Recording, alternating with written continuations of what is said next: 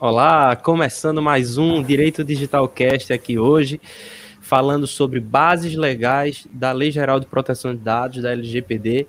E hoje eu estou aqui com ele, nosso parceiro de sempre, Rafael Souza. Seja muito bem-vindo. Obrigado, pessoal. Um abraço.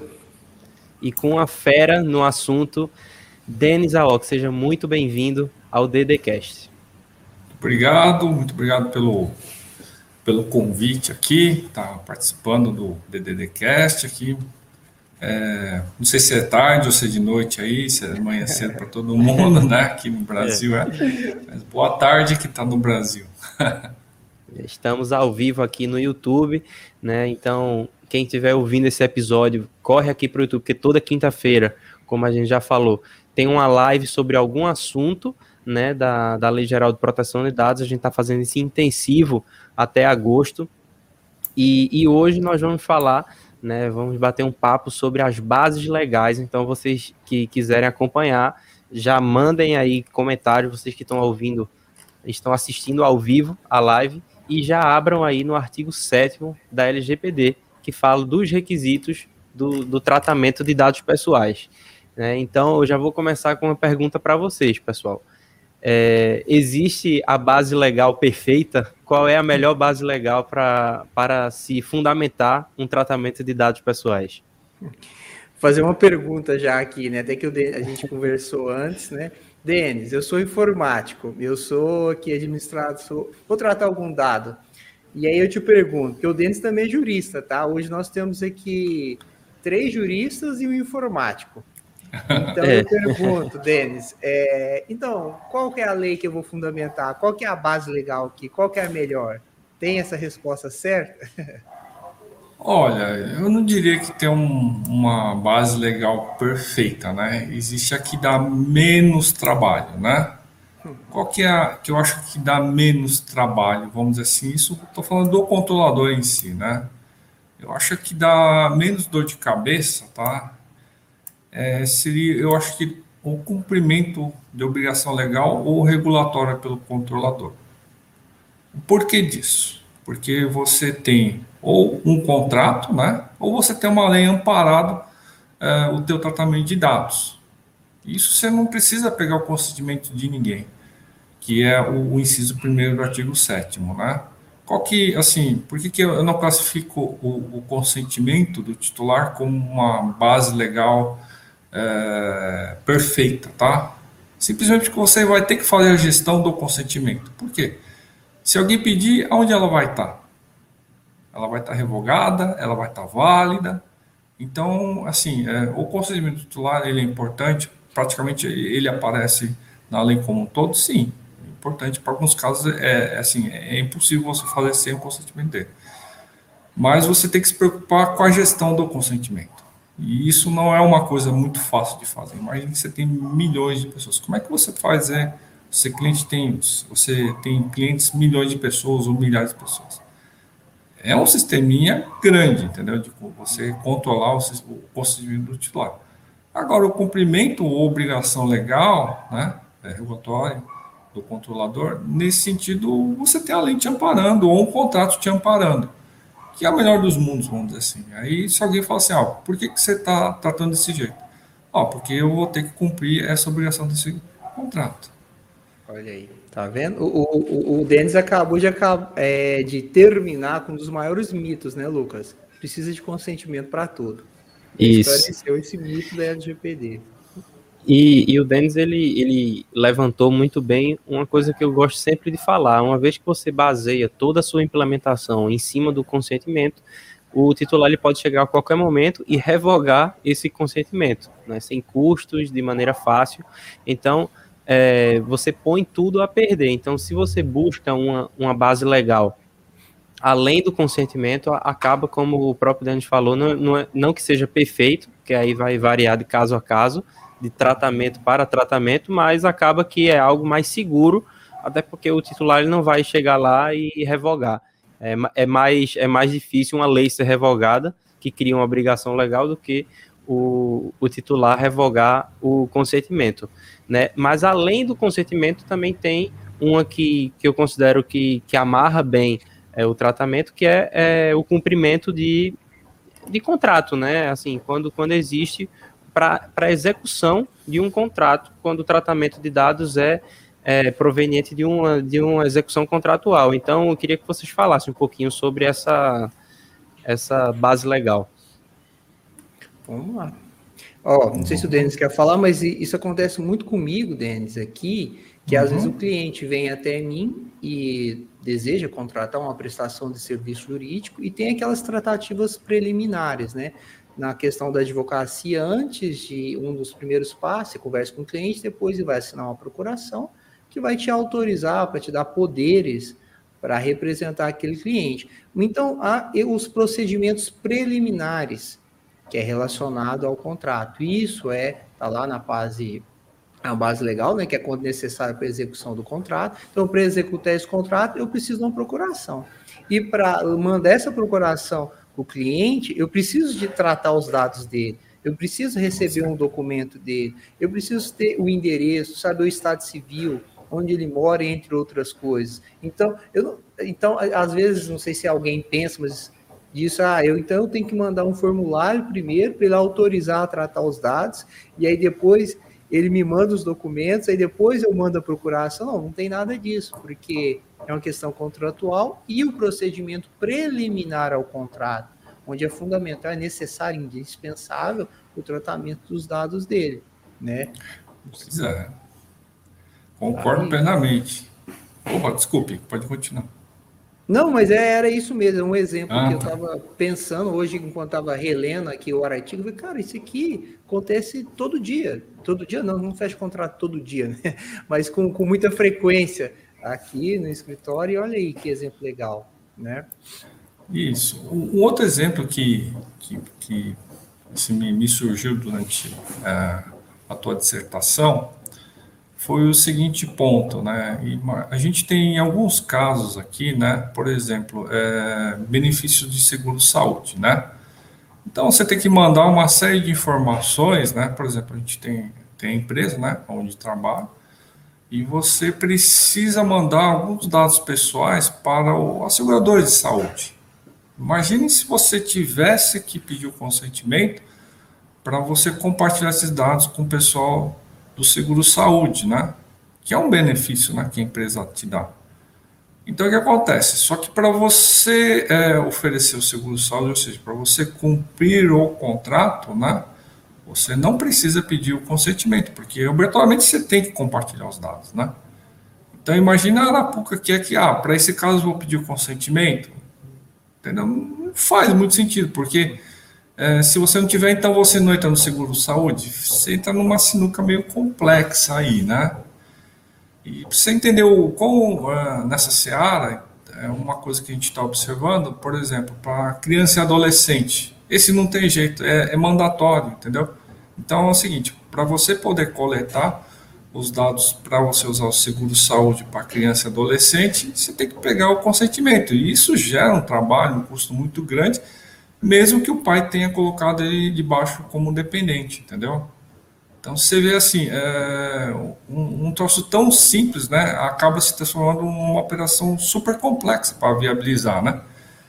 Sendo que o pai mesmo quer coloca o filho no seguro saúde, mas a lei manda você pegar o consentimento, que não faz muito sentido se você pensar direito, né? Tacitamente ele já está te dando consentimento, né? Mas não é isso que a lei diz, né? Ela tem que ter um troço expresso, né?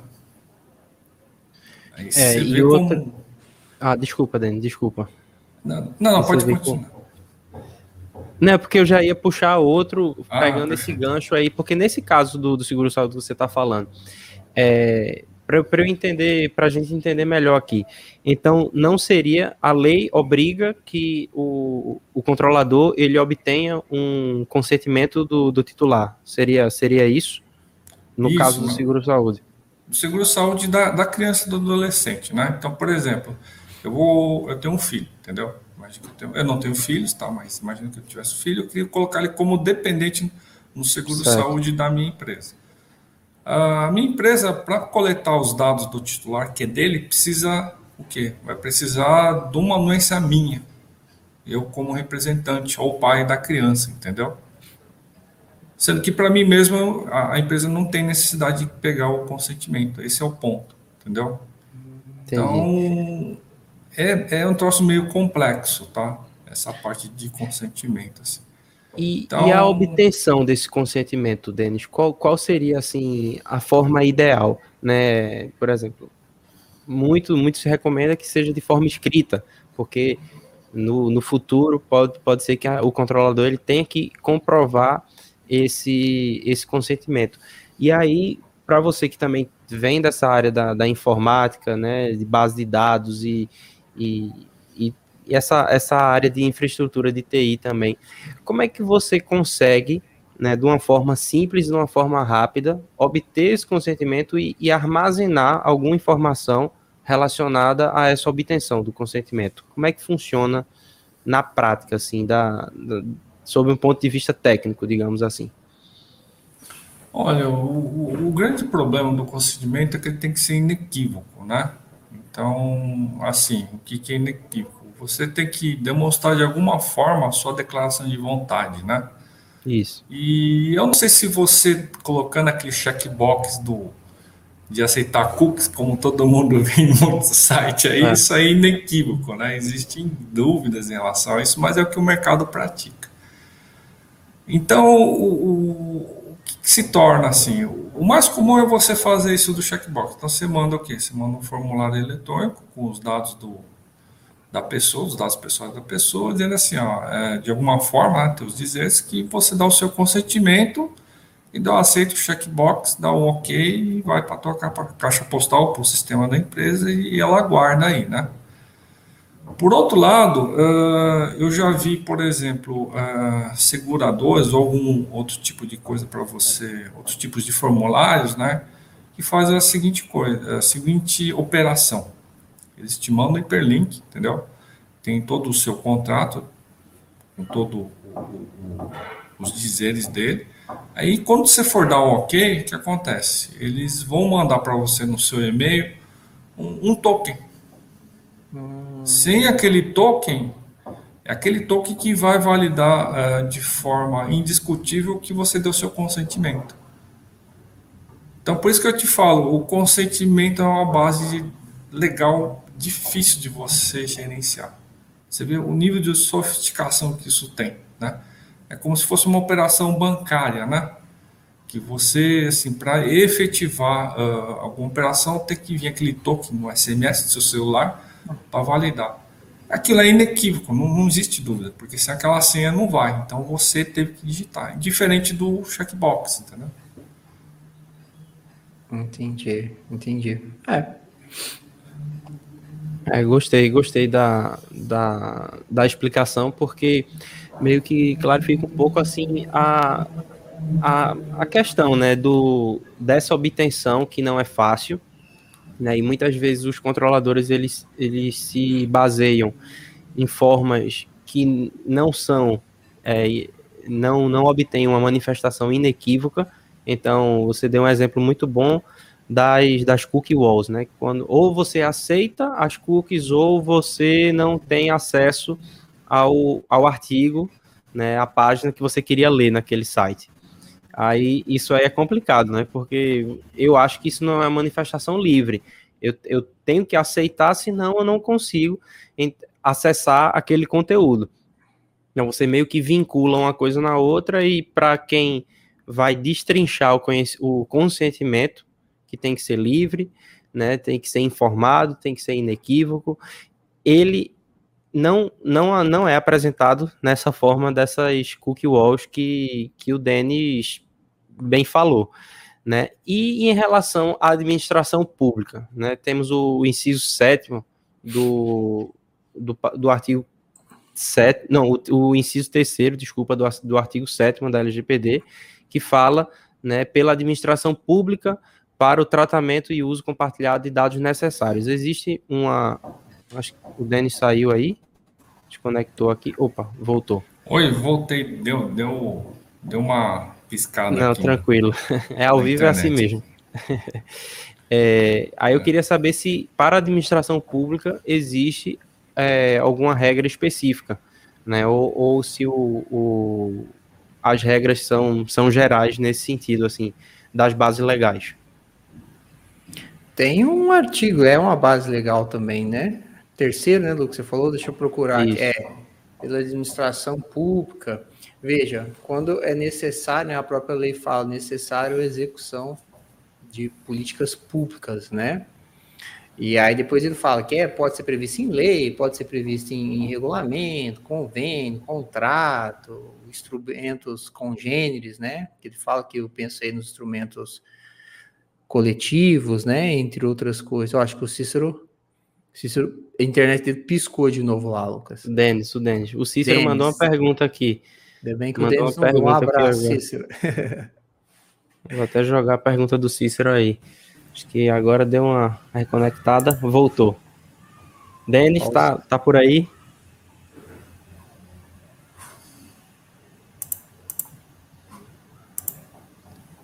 Vamos ver aqui.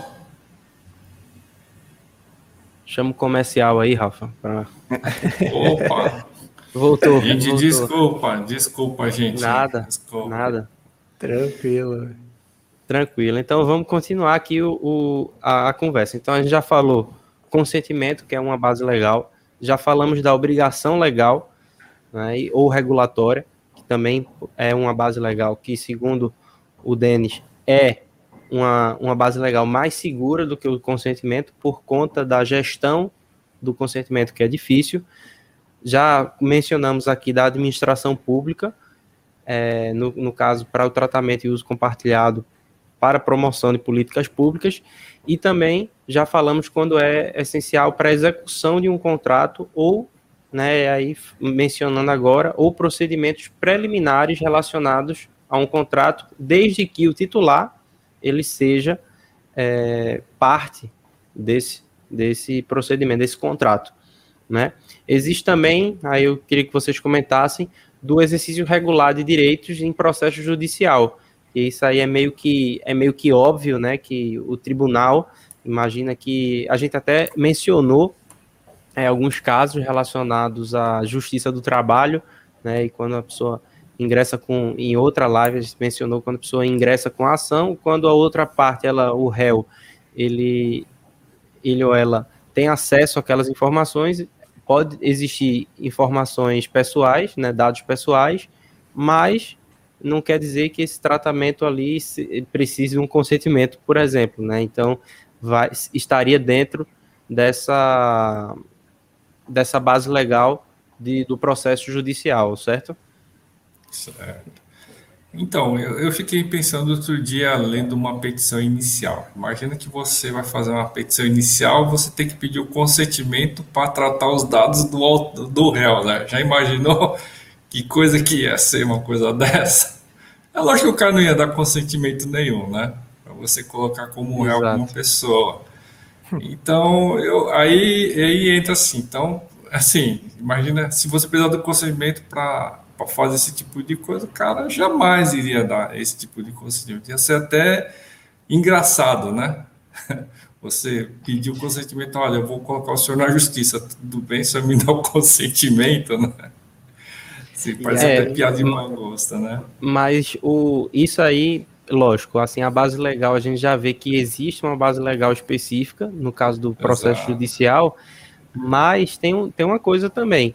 É, a partir do momento em que o réu, vamos dizer, ele tem acesso àqueles dados que foram juntados pelo, né, pelo autor da ação, ele tem acesso àqueles dados. E aí ele baixa lá o PDF, tem os anexos, documento 1, documento 2, e se esses dados vazam?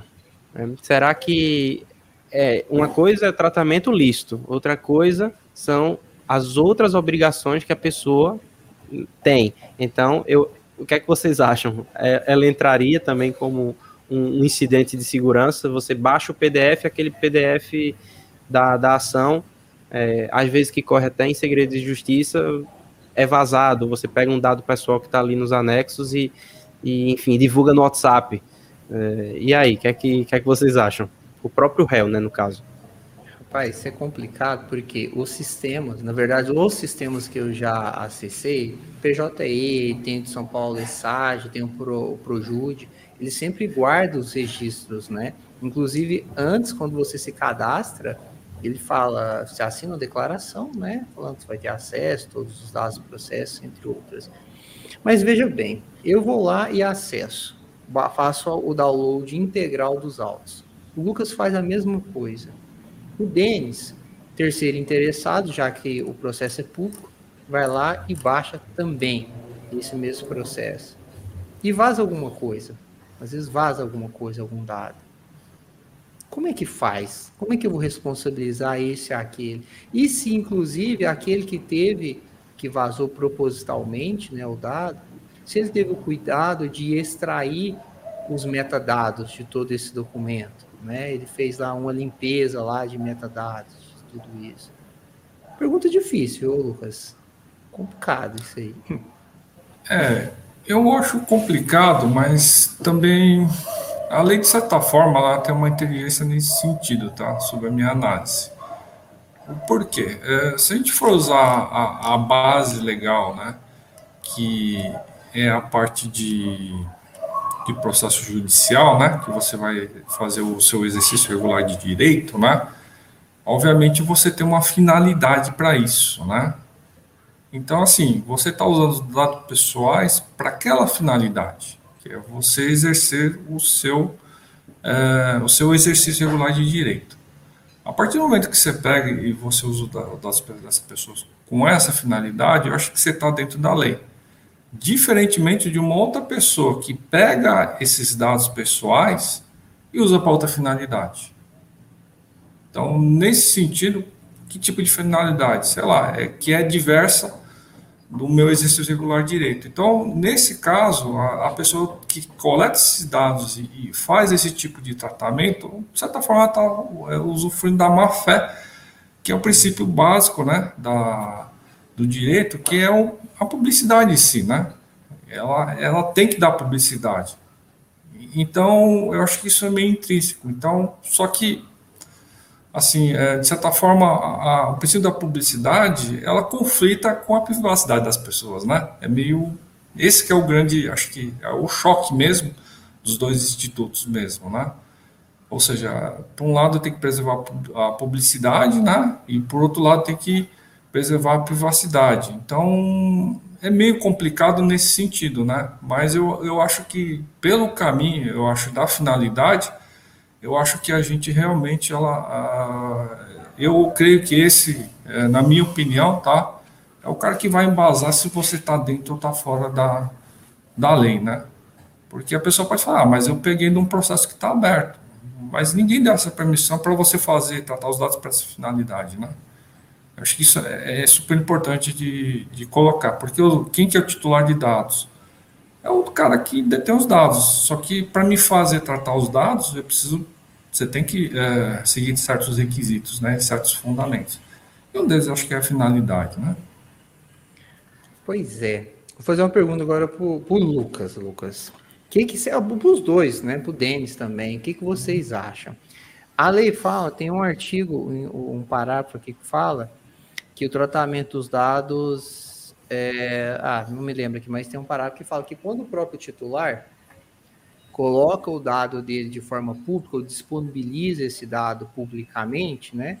Não é necessário consentimento. Então vamos fazer aqui um raciocínio jurídico. Quando eu entro com um processo, ou quando eu desejo entrar com um processo enquanto autor, ou me defender enquanto réu, eu sei que esse processo é público, salvo exceções.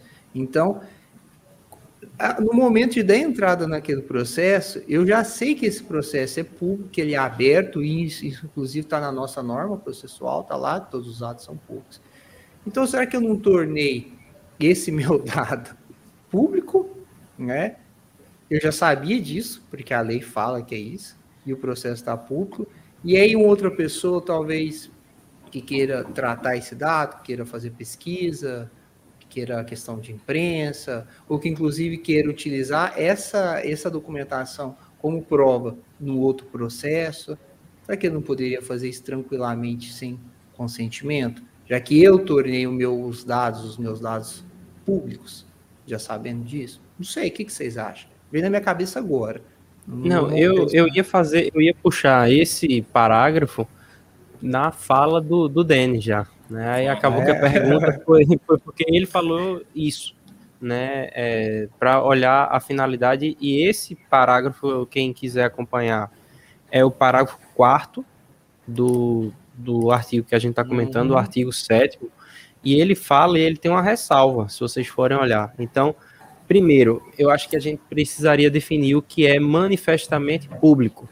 Não é só o dado que é Perfeito. tornado público. Uhum. Primeiro, a gente tem que definir o que é manifestamente público.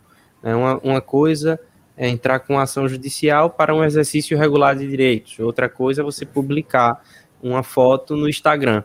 Eu acho que as finalidades, como o Denis falou, são diferentes mas tem uma ressalva que é resguardado os direitos e os princípios é, da lei.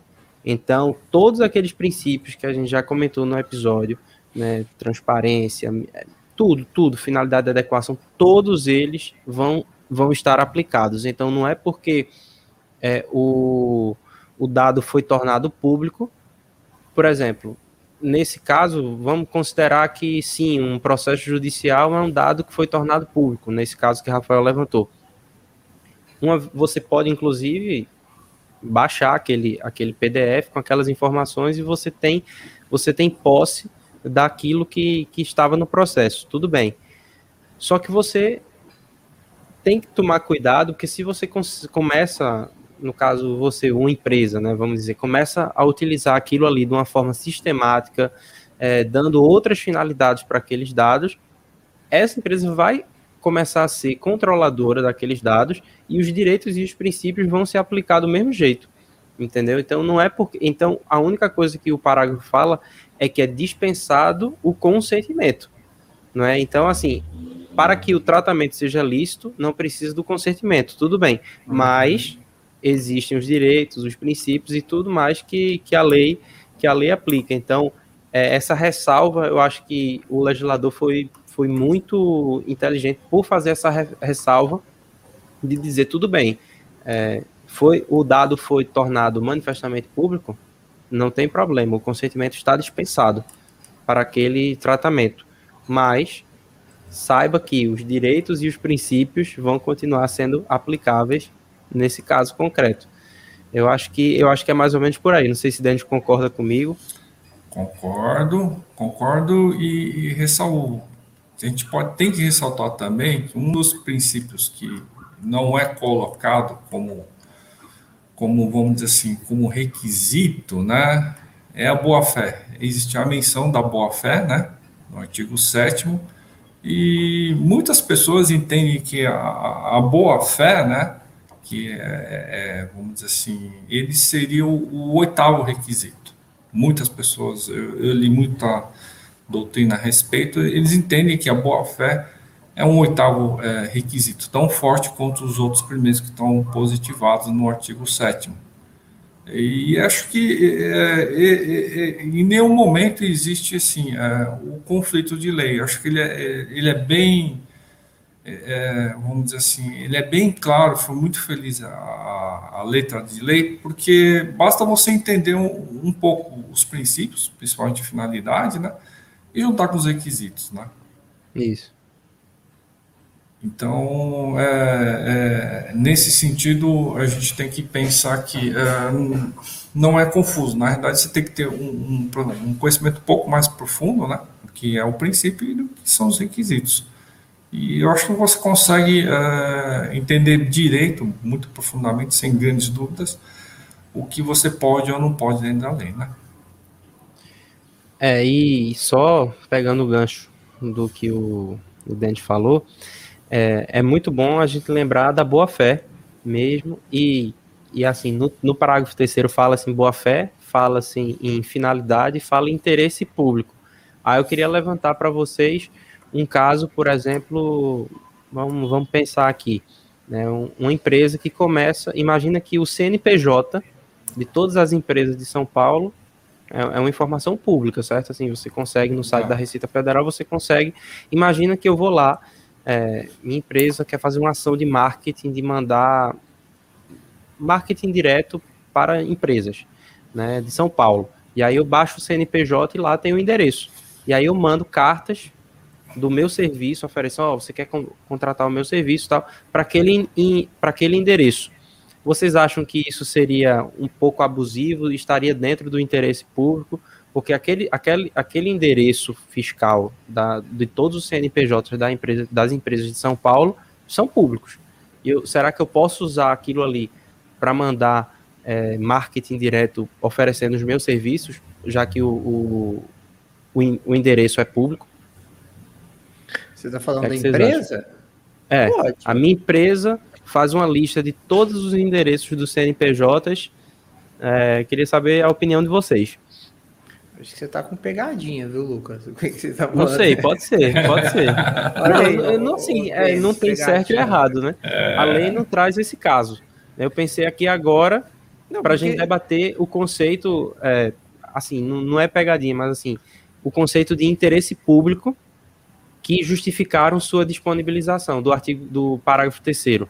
Então, né? eu, eu vejo falando... isso sobre a ótica que é empresa, então não é dado pessoal, né? Eu tô, tô falando, tô mexendo com titular de dado pessoal, estou falando que você está com pegadinha do lado minha e do, e do, do, do Dennis aqui. A empresa eu faço, claro que se eu fizer um oferta, um spam muito grande, eu não sei que o que, que você está pensando oferecer, ô, Lucas, nessa isso, ideia isso. sua aí, vai, né, desconto de droga, não sei o que, que tem, eu posso cometer outros ilícitos. Agora, dado pessoal, eu tô tranquilo, não sei, né? E se eu consigo o dado do sócio? e mando ah, no nome do sócio para o endereço da empresa. É, aí. aí já mudou. Então. Entendeu? Eu sempre gosto de levantar essas pegadinhas assim para a gente ver no caso, num caso concreto como é que pode assim acontecer. Nesse caso de mandar para a empresa, né, se, lógico, você foge a, a finalidade do, do parágrafo terceiro, né, porque é interesse público, você está usando para um interesse particular, mas não se aplica a lei porque não é um dado pessoal.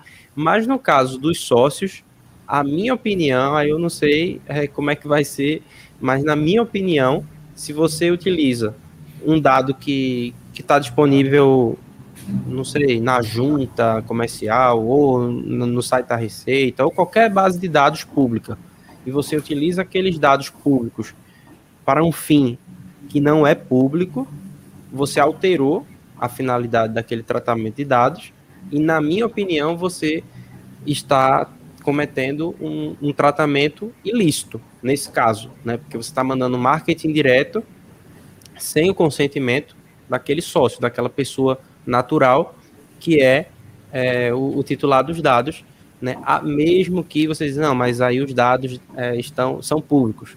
Né? Mas aí você, quando você altera a finalidade dos, da, do tratamento de dados, aí entra nessa, nessa questão que a gente está falando do interesse público, interesse privado, tratamento lícito, tratamento ilícito. É, eu concordo com você nesse sentido, porque Assim, estava pensando aqui, talvez se encaixasse no legítimo interesse, mas realmente é, é, não vejo muita saída nesse sentido. Eu, eu considero ilícito nesse caso aí, você usar para chegar no, no, sócio né, da empresa, usar o CNPJ. Eu acho que isso realmente não, não, não seria muito lícito mesmo, tá?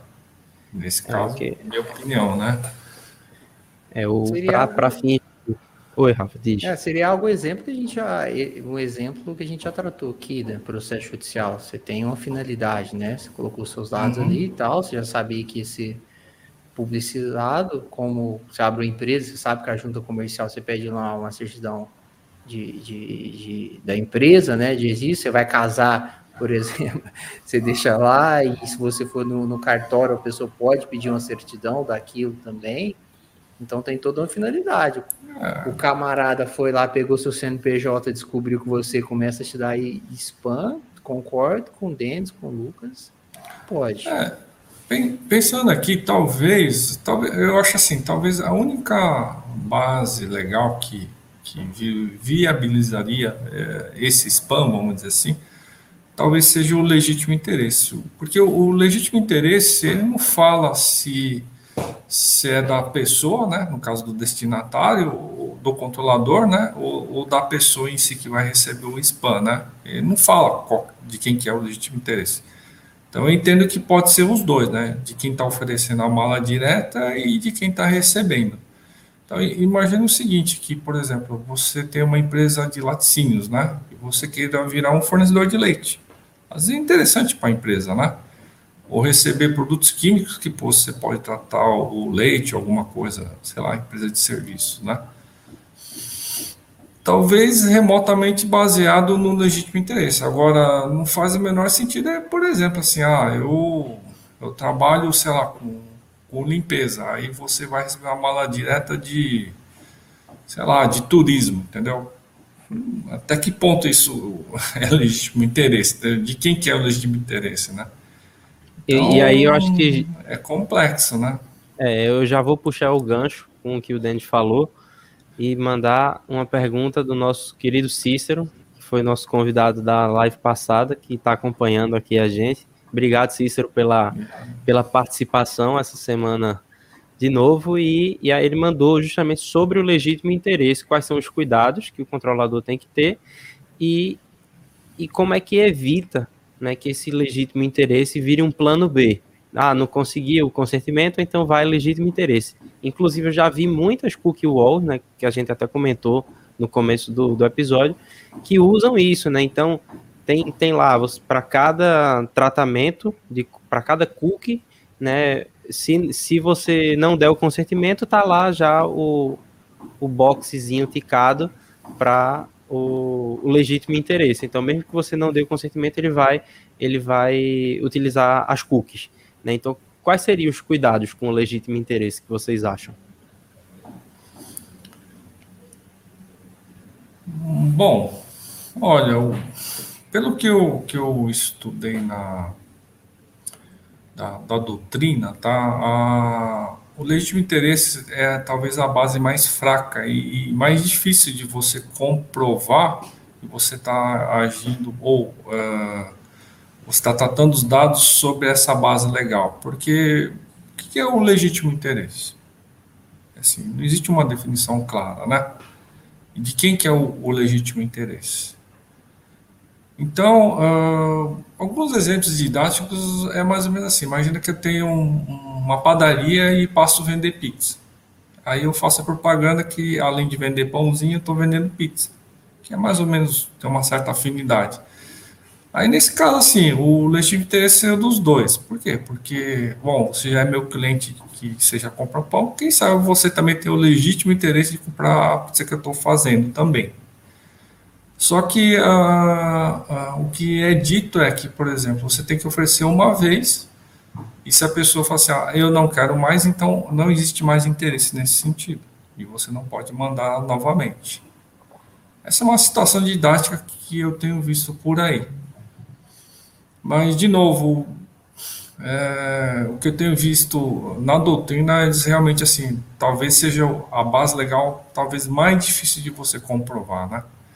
É, acho que a definição de legítimo interesse é, é meio complicado? É muito subjetivo. É, e, mas se uma vez eu penso já que o Cícero colocou isso, né, na pergunta dele, se uma vez foi, foi feita a opção para essa base legal de legítimo interesse, que documente tudo, né, Lucas? Que coloque lá, que documente, que faça todo o arquivo Isso. que embasou, que embasou esse tratamento, que se futuramente, caso necessário, né, inclusive justificar o titular, ou talvez uma fiscalização, uma defesa administrativa, né, uma defesa judicial, a base, se ah, utilizei o legítimo interesse, está aqui a documentação, está aqui o porquê, está aqui quando, está aqui tudo isso, né? que faça, e a, a, empresa que faça, o controlador que faça esse arquivamento, né? documente. Sem dúvida nenhuma. É, e só complementando, é, se o pessoal olhar o artigo décimo tá, da LGPD, eles vão ver um artigo específico para o legítimo interesse. Foi, foi o que eu estava até comentando antes da, da live. Então, existem várias bases legais, que é o nosso assunto de hoje, só que existe um, um artigo específico para o consentimento e um, um específico para o legítimo interesse. Então você nota que o próprio legislador ele tem uma atenção maior em tentar explicar. Só que no caso do legítimo interesse, como o Denis bem falou, que é subjetivo, ele acaba dizendo que o, o, legítimo interesse do controlador somente poderá fundamentar tratamento de dados pessoais para finalidades legítimas. Então, assim, ele não explica, ele, ele só faz a inversão, né? Ele não explica muito e continua assim, é uma, um conceito jurídico aberto. Né? Então, você, o, o que é que é legítimo? Né? Então, tem que, tem que ver, no caso concreto, se a padaria que vai vender outro produto ou qualquer, qualquer que seja o, o business né, do, do controlador, você tem que entender o que é que está acontecendo ali. Alguém até já falou aqui também em relação, não sei se foi o Cícero, se foi o André que, que deve participar de alguma live, do susto, né? Se, se o, o titular dos dados tomar um susto com aquela com aquela aquele marketing, digamos assim, aquilo ali provavelmente não foi baseado no consentimento e está sendo em um legítimo interesse que muito provavelmente não é legítimo. Né? Eu, eu, inclusive, né, contando aqui para vocês, é, aconteceu comigo essa semana. Né? Eu recebi uma ligação de Londres e aí eu, eu não tenho não tenho negócio lá em Londres, não tenho nada, atendi e era uma pessoa, não, porque você aplicou para um curso, nem apliquei, na verdade, assim, eu dei uma olhada no curso, fiz um cadastro no, no site, aí eu, tá, mas eu não tô lembrando quando foi isso, aí disse, não, faz um ano e meio que você fez isso, aí eu, um ano e meio que, que eu criei esse cadastro, que eu nem lembrava que eu tinha, que eu não sabia nem que eu tinha dado o meu, o meu número, né, e assim, eu não, não lembro ter dado, ainda vou investigar isso aqui melhor, mas você vê, um ano e meio depois, ah, queria fazer uma proposta, queria oferecer 30 dias grátis para que você faça esse curso que você desistiu há um ano e meio atrás. E assim, é, eu caí na teoria do, do, do, susto, né? Eu tomei um susto com aquela ligação oferecendo um curso que, que, eu, que eu vi há um ano e meio atrás. Então, acho que o legítimo interesse para fins de marketing, por exemplo, tem que tomar esse cuidado. Né? Então, o titular dos dados ele tem que está, no mínimo, esperando alguma, é, alguma comunicação, algum tratamento de dados pessoais. Imagina uma ligação, né? Não é nem uma proposta por e-mail. Não fizeram uma ligação oferecendo um serviço. Imagina o susto que, que eu tomei hum. recebendo uma, uma, ligação de Londres de algo assim que eu não lembro é, quando foi que, que eles conseguiram o meu número. Mas imagina o, o problema que pode ser uma empresa fazer uma ação de marketing dessa usando base de dados com base de clientes assim de dois, três anos atrás. É, consentimento eterno. É, pois é. Eu acho que tem um, um bom exemplo, é, fiquei pensando aqui, em relação ao legítimo interesse, tá? Eu acho que um, um exemplo que, que eu acho que trata seus dados muito bem eu acho que é a Netflix, né? Porque, assim, não sei se todos recebem aquele e-mail dizendo assim, talvez você possa se interessar por tais filmes, né? Eu acho que ela ilustra, é um exemplo muito sensato, assim, talvez é, muito didático, que seria o legítimo interesse, né? De certa forma, ele vai tratar seus dados, ver suas preferências e manda no teu e-mail, talvez um, um filme de ação que você gosta muito, se é muito vidrado em ação, ou é vidrado em e que nem eu, eu adoro ficção científica, né? Então, toda vez que você tem um, um filme é, de ficção científica, eu recebo aquele e-mail lá da Netflix, talvez eu possa te interessar.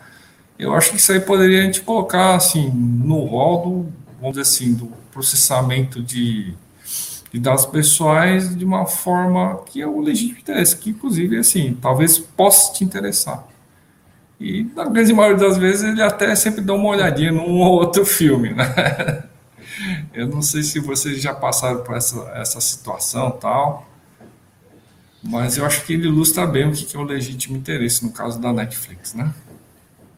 Não, eu passo também, assim, e o que ele quer é isso, né? Ele faz uma, uma chamada, aí você entra, né? E acabou. Aí você passa. Eu acho que a, nós passamos mais tempo tentando escolher o filme na Netflix do que assistindo o filme, né? Então, o que eles querem é isso, que você esteja dentro da plataforma deles né, ali passando, passando e, enfim, é tempo, é tempo de tela que eles querem, né? E, e uma coisa que, para a gente falar ainda sobre o legítimo interesse, é que no artigo 10 é, a LGPD, ela fala em dois casos, mas, mas ela deixa claro que são dois casos de legítimo interesse que não é um rol taxativo. Então, existem esses dois casos, mais né, qualquer outro que se enquadre nesse, nesse conceito. E aí, por exemplo, o que para vocês seria apoio e promoção de atividades do controlador?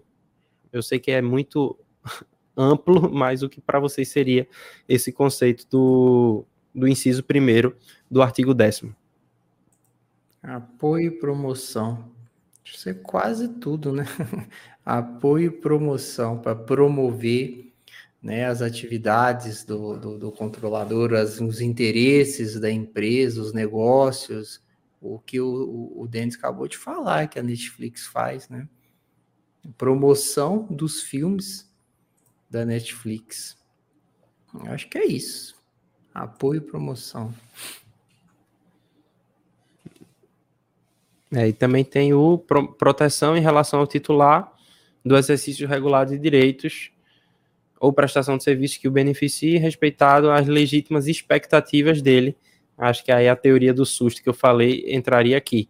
E os direitos e liberdades fundamentais. Né? Se, se não existe uma legítima expectativa de você receber é, algum, alguma oferta, aquela oferta talvez não seja legítima sobre a, sobre a perspectiva da proteção de dados. Né?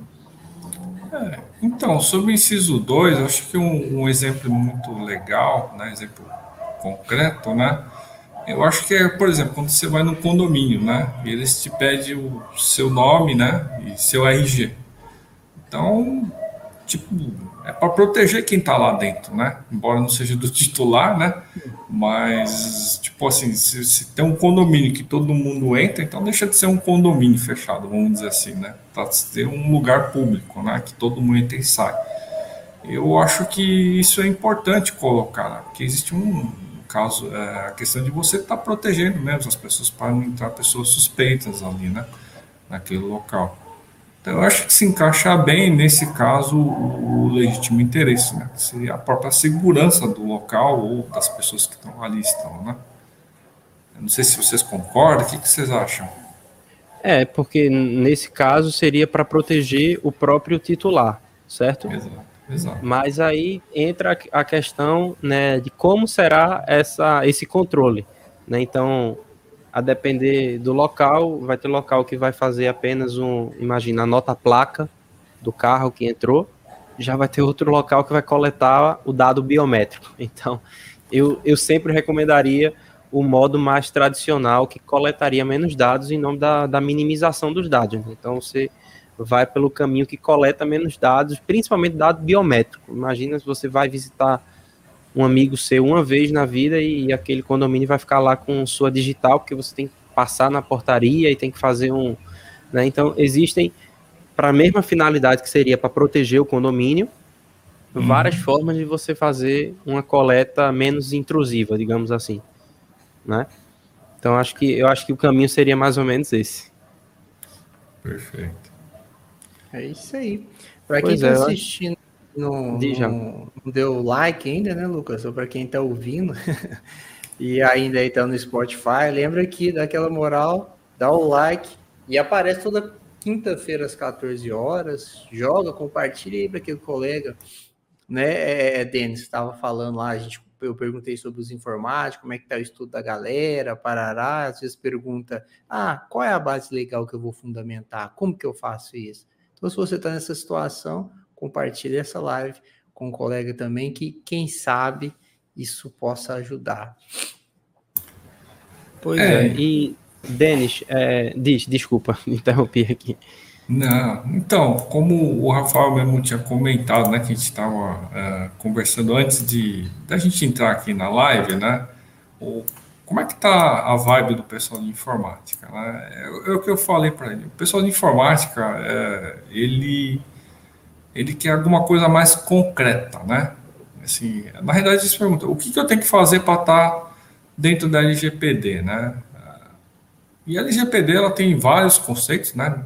não tão simples de entender, mas ele é um pouco diferente do uma ISO 9000, que tem assim conceitos bem é, bem detalhados, assim, é, é, é, muito fácil de você entender, é, atendido aqueles requisitos, você está na ISO 9000, né? Só que isso aqui é uma lei, e, e a lei ela vai além da, de uma notificação, né, de uma regra, que é a ISO 9000, né, ela tem uma abrangência muito maior. Então, talvez exista uma certa dificuldade em relação a isso, né, esse conflito, porque talvez seja mais simples você implantar a ISO 9000 do que você estar tá dentro da LGPD, estar tá acompanhando com a LGPD, ou que é uma lei. Mas a lei é assim, é ela é aberta, e a gente vai entendendo o caso concreto com o passar do tempo, porque as coisas mudam, né? Não, não tem jeito, né? Sim. As coisas evoluem. E ela se trata de ter uma parte muito grande de informática que ela muda uh, absurdamente a cada três a quatro anos, né? Existe toda uma indústria nova que surge, né? A cada dois anos, se você for pensar bem, né? Até pouco tempo atrás ninguém se falava muito de Instagram. Ah, o pessoal era mais Facebook. Agora quase todo mundo está indo para o Instagram e as pessoas estão deixando de visitar o, Facebook. Ainda embora seja muito popular, mas é o que eu tenho visto por aí. Não sei se vocês têm, têm é, essa, essa percepção. Então a lei ela, ela é abrangente para não se tornar obsoleta, né? Em tão pouco tempo, né? É, é bem é, o, o âmbito da lei é bem mais amplo, né, do que o, o a, ISO, né? O pessoal acha, né, vamos implementar a ISO que a gente vai estar adequado para a LGPD. A ISO é só uma das partes da LGPD, né? Mas assim, Denis, eu queria, a gente já está aqui com quase uma hora de live, eu queria que quem quiser achar você, tenho certeza que o pessoal curtiu muito o conteúdo aqui, como é que a gente faz? Para já tá inclusive na descrição do vídeo aqui no YouTube tá o mini currículo do, do Denis para quem, quem quiser acompanhar ele. Então, você tem alguma rede social, site, como é que o pessoal, e-mail, que quiser deixar? Ah, tem o, Instagram, né? Vocês podem me achar no Instagram, acho que é Denizal, é, arroba Denisaok. Estão lá, pode passar o direct, quem quiser. E no Facebook mesmo, Denisaok também. Assim, estou à disposição para quem, quem quiser entrar em contato comigo, só me achar na rede social aqui. Tá, por esses dois meios. Show de bola. O Cícero mandou aqui no chat um, um abraço dizendo que o tempo é muito curto. é, mas, mas um abraço, Cícero. É, eu tive a honra, né, no canal do, do professor Juliano, de participar de uma live, eu, o Denis e, e o Cícero. E o Rafa também participou de outra live, não foi, Rafa? Na semana, acho que anterior. Então, é, é sempre um, uma honra a gente poder fazer esse intercâmbio de conhecimento e tenho certeza que é, o Denis agregou muito nesse nosso estudo, que fico feliz de dizer que nós encerramos hoje né, o capítulo 2 da, da LGPD. Então, a partir do, do próximo episódio, nós já vamos para o artigo 17, porque já falamos de artigo de dados pessoais sensíveis, então vamos a partir dos direitos dos titulares. Eu acho que aí a gente dá uma caminhada boa. Vamos, não sei se a gente consegue até agosto, mas é, até as multas entrarem mesmo é, começarem a ser aplicadas da LGPD. Mas estamos tentando fazer esse, esse grupo de estudos em que a gente vai aos poucos comentando a lei e hoje o Denis e o Rafa deram um show comentando as bases legais da LGPD. Então, quem não está inscrito ainda, se inscreve, ativa o sino para toda quinta-feira participar aqui da live e hum, também né, segue lá no Instagram, arroba Direito Digitalcast, está ali embaixo. E é isso. Obrigado, Denis. É, pessoal, sigam lá o, o Denis no, no Instagram, mandem mensagem, mandem dúvidas para ele. Obrigado, Rafa, também por hoje. Valeu. E e até, Valeu. até uma próxima. Valeu, Denis. Abraço, até mais. Um abraço, Denis. Abraço, Valeu. pessoal. Até mais. Tchau, tchau. Valeu.